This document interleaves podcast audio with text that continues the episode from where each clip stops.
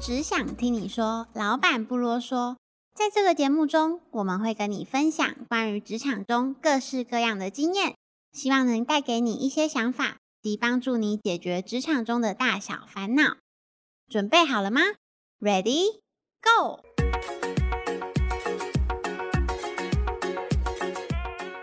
嗨，大家好，我是伊莲娜，我是伟安。那今天这一集主要想要跟大家聊聊的是给职场新鲜人的建议。那为什么我会想要聊聊这个主题的原因，主要是因为其实我以前在学校教的东西，我觉得好像在职场根本没有办法用到，而且其实在职场上面我需要用到的东西，好像学校也没有教我。再加上，其实我没有什么实习经验，然后也没有打工经验，完全就是一张白纸。然后我就这样子就进来我们公司了。那其实我一开始进来的时候，我对于职场真的还蛮彷徨的，因为我不太清楚说我到底会遇到什么样的状况，或是其实也没有什么人给我过什么建议，或是要我做好什么心理准备。所以我想要为跟我同样状况的职场新鲜人来问看看文安说，那有没有什么建议，或是诶有没有什么职场规矩啊，或是你认为刚进入职场的社会新鲜人应该要知道的事情啊，或者是建议啊，让他们不要多走很多就是冤枉路之类的。哦，我我好奇问一下，就是伊莲娜，那你这样的话，你之前你刚进职场的时候有有发生过什么状况吗？我自己是觉得，其实我还蛮算幸运的，就是因为进来这间公司，其实大家都是年轻人，所以可能相较于那种传产，可能比较职场伦理的关系的企业，我们公司是比较没有。但是我觉得，就是我自己也是有可能白目啊，说错话之类，可能就是我常常说哦，我以为我我我认为怎样怎样怎样，类似这种话，对，嗯，懂。我先讲比较偏态度面的好了，因为我们很多时候啊，就是年轻人就是出社会的时候，他会会把那个在学校的习惯带到公司，那其实这样子有时候会不太好。比如说，什么叫把学校的习惯带到公司，就是。有一些人，他可能在平常在学校的时候啊，跟同学相处啊，很多时候都说啊，这个没差啦，就啊，这个应该没关系啦，啊，这样这样应该也还可以啦。嗯，哦，如果有这种心态的话，进入职场就会很危险哦，因为其实，在职场啊，在工作上面就很容易会很多事情，就是一点点小事情可能会造成的后果是很严重的。但是刚开始的新鲜人，他可能心态还没有转过来。那很容易就会犯这样的错误，然后甚至可能会直接在主管或是同事面前说啊，这样子应该没有关系吧？那当这个讲出来的时候，可能对方搞不好就会暴怒，嗯，这样子可能在那家公司搞不好就会直接黑掉。你这样讲，我刚刚正在回想，说我有没有犯过这样子的状况呢？但是我觉得好像就是其实听比我还要早出社会一年的。朋友有讲过，说他认为说，好像现在的大学生跟新鲜人好像就是讲话比较直接，嗯，然后可能讲出来的话比较不经大脑思考，然后可能跟他们说一些可能需要改进的东西，但是他们可能也比较容易玻璃心碎这个部分。那就是你这边有没有觉得说，可能他们在开始进入职场，在讲话的方式有没有需要注意一点什么之类的？我认真觉得，其实最重要的还是要学会察言观色啦。嗯，因为很多时候，就像我讲，在学校的时候啊，因为大家关系大部分都很好，然后可能都很习惯开玩笑啊，什么有的没的。但是你到职场的时候，你可能你还不是很清楚说每一个人的个性是怎么样。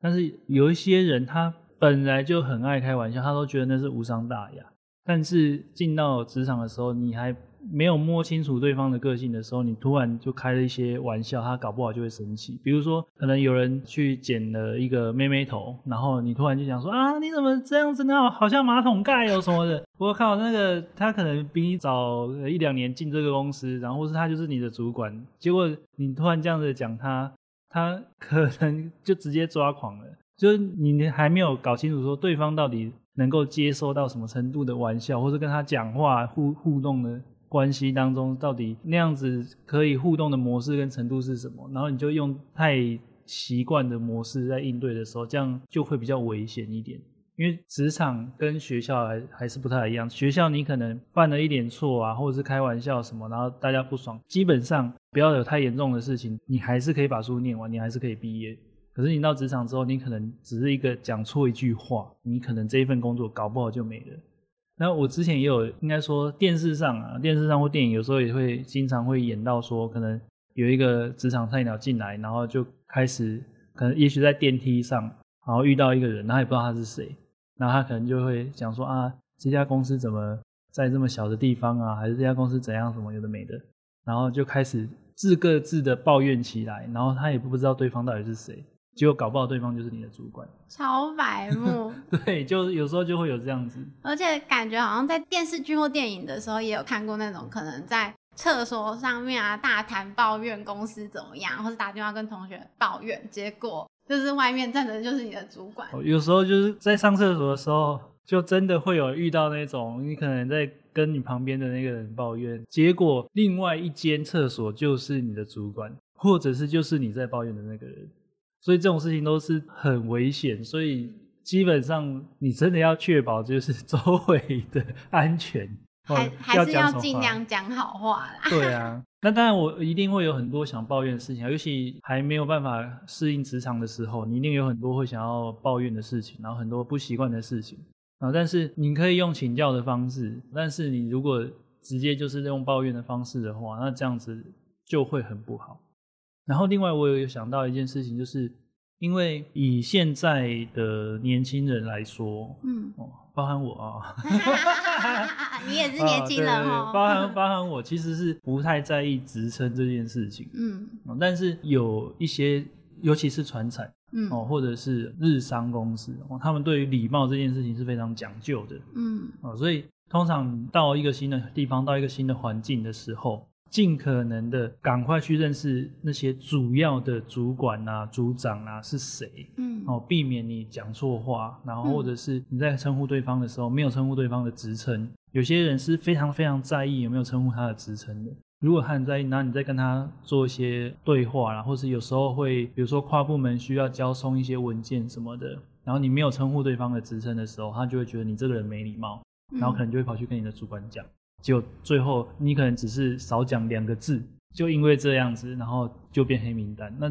这样子就很可惜。嗯，这让我想到，就是其实我之前也有朋友算是在比较大型的日商企业里面工作，然后他就也有讲说，就是像他们可能寄传信的时候，就是要非常注意可能称谓的部分有没有 key 错，假设 key 错的话就完蛋了。这种这种状况。嗯，其实不管是对内还是对外啊，就是对内可能还稍微好一点点哦。你可能就是在公司里面会被提醒啊，还是黑掉什么的。嗯，黑掉其实也不是很好啦，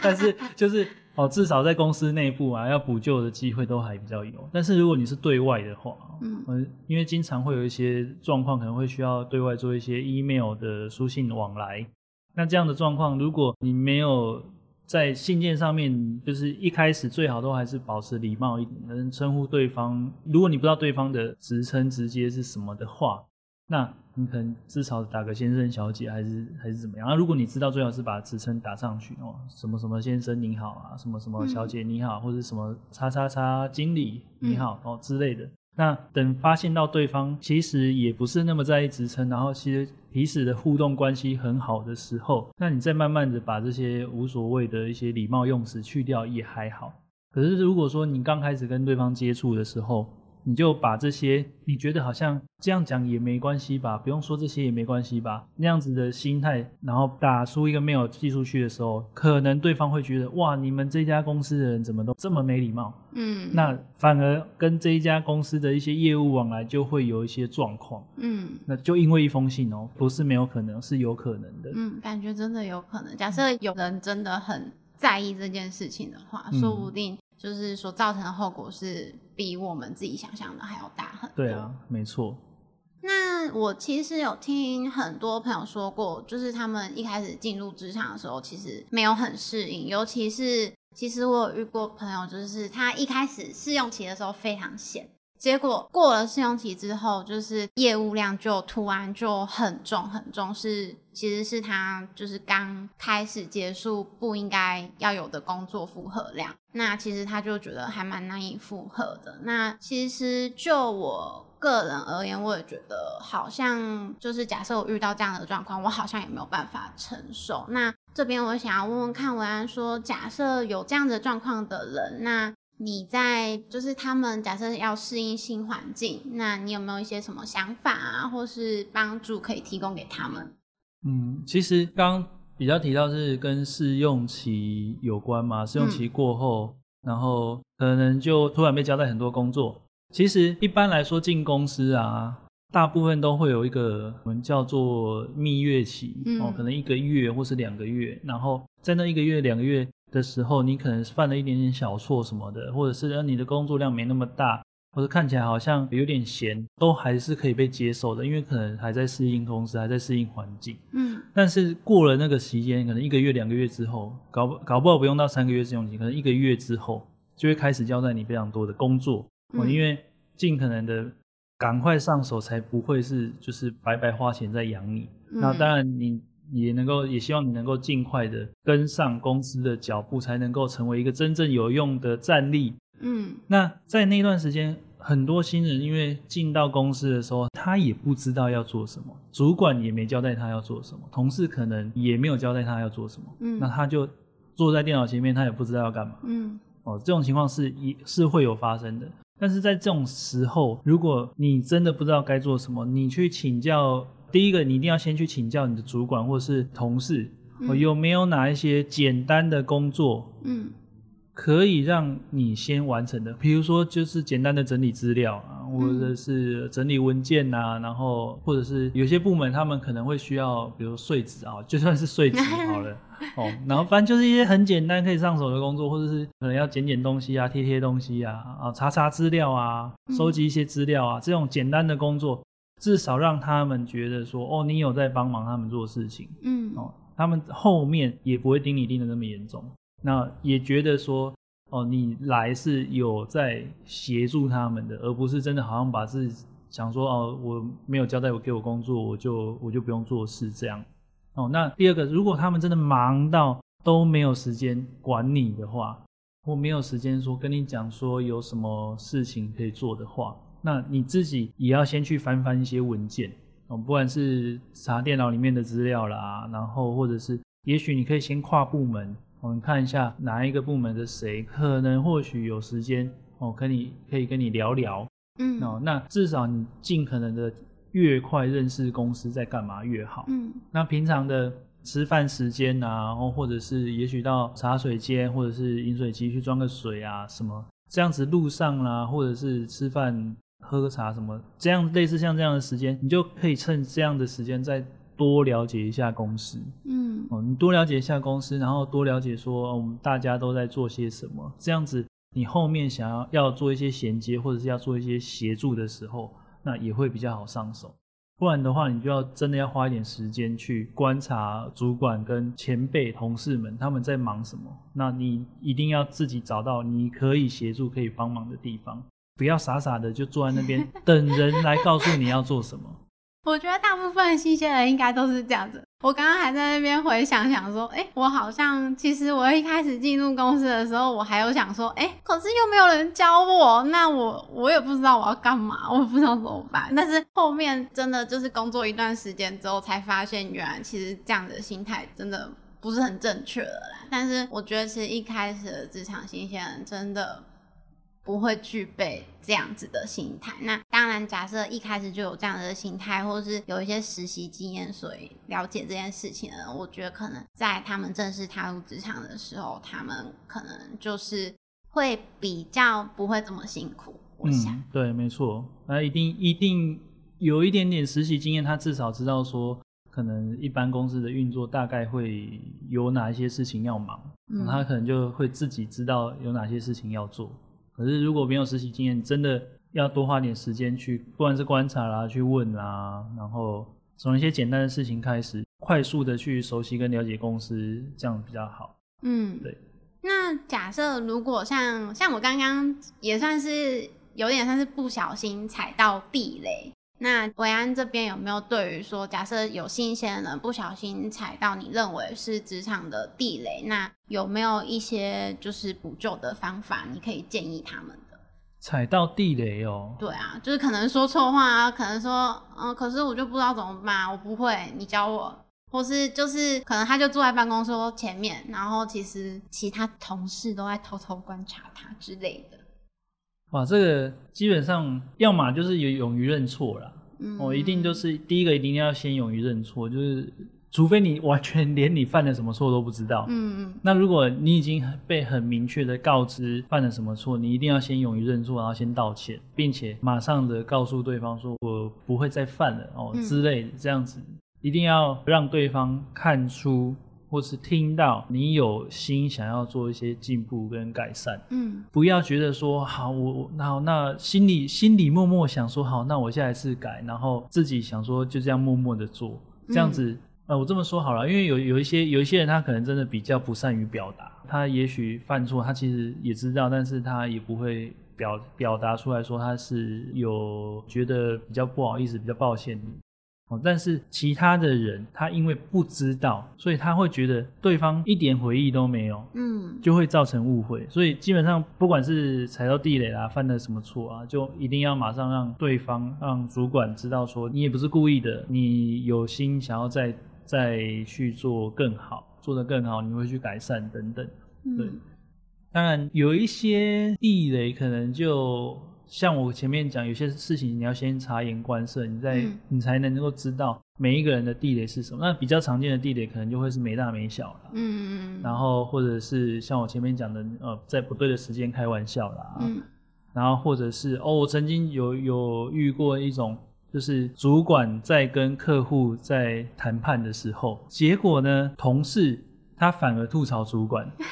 那这样子。主管马上就翻白眼了，脸就绿了，就对，脸就绿了，那就是白目啊，嗯，他就是白目啊，他在不对的时机，然后讲出不符合当下状况的话，而且既然是在谈判的场合的话，我们应该是站在同一个立场的，嗯，然后你可能平常私底下很好，你这样吐槽什么的是没关系，哦，可是这个时候你吐槽反而是变成跟主管是站在对立面，嗯，等于是你你帮着我们的谈判对象来攻击我，那这样子的话就。会很有问题，对，我也觉得，幸好我没有犯过这种错，不然就惨了。对啊，好，那就是刚刚维安有讲了几点，那我这边就是统整一下。那其实我自己觉得，我刚刚听了维安的分享之后，我自己认为对新鲜人的建议主要是第一个，就是假设你犯错或是你踩到了地雷，没关系，但至少你的态度要好，然后勇于认错，直接可能就是跟主管啊，或是你的同事之类纠正你错误的人，跟他说好，那我会改进，然后可能我的改善做法之类的会是怎么样。那还有在职场中，可能职场新鲜人要是还没有摸透主管的个性的话，可能会比较建议要先察言观色一下，不要是要的，不要说一些白目的玩笑话，没错，会比较好。我们之后会再做一集，就是告诉大家什么叫做白目的话。对，敬请大家期待，让我们好好的了解一下职场小白兔都是讲了一些什么，让主管三秒钟就发怒。对，没错。对，好，那关于这一集其他的重点，我们会直接放在 IG 的懒人包里面，也欢迎大家可以直接去看。那我们今天的节目就到这边喽，谢谢维安的分享，谢谢叶娜，拜拜，拜拜。最后呢，想跟大家分享一下，我们是使用台湾本土团队 Sound 上架我们的节目。而且他们超级贴心，提供了我们免费托管节目的服务。另外，我们也可以在他们的后台看到完整的数据分析。那假设如果有想要一起做 podcast 的听众，都欢迎大家跟我们一起选择上岸哟。如果你喜欢这个节目，觉得这个节目有帮助到你的话，不论你是在哪个平台收听，请帮我们按赞、留言及按下五颗星的评价，让我们一起掌握职场大小事。勇往直前。如果你在职场中有其他想了解的事，欢迎你到 IG 留言给我们。或许有机会，我们会在节目中为你解答哦。下集节目见，感谢你的收听，拜拜。